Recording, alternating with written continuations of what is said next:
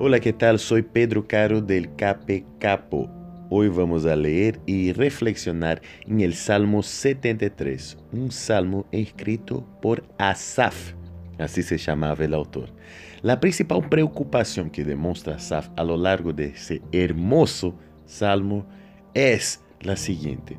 ¿Por qué a los que hacen cosas malas, a los impíos, a los mentirosos, a los ladrones, le va tan bien y no pasa nada? ¿Y por qué a mí, que intento hacer lo que es correcto, lo que es bueno, me es tan difícil la vida? Preste atención en versículo 12 cuando dice, así son los impíos, sin afanarse aumentan sus riquezas. En verdad, ¿de qué me sirve mantener mi corazón limpio y mis manos lavadas en la inocencia si todo el día me golpean y de mañana me castigan? ¿Ya pensaste alguna vez eso? ¿De qué sirve hacer las cosas bien si todo me va mal y la gente se burla de mí?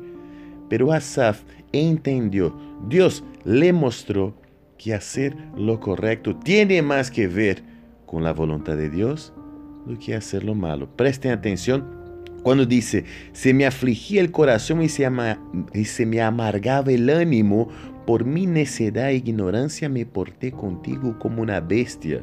Así le habla Dios.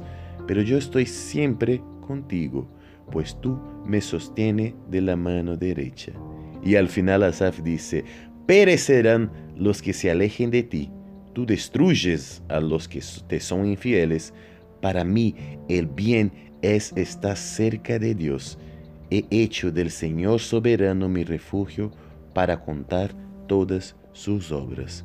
Vale más la pena estar al lado de Dios. No porque las cosas buenas te van a pasar aquí.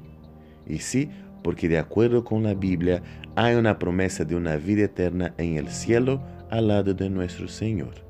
¿Por qué no hacemos de esa promesa nuestra promesa? Que Dios te bendiga y tenga un lindo día. Chao, chao, chao, chao.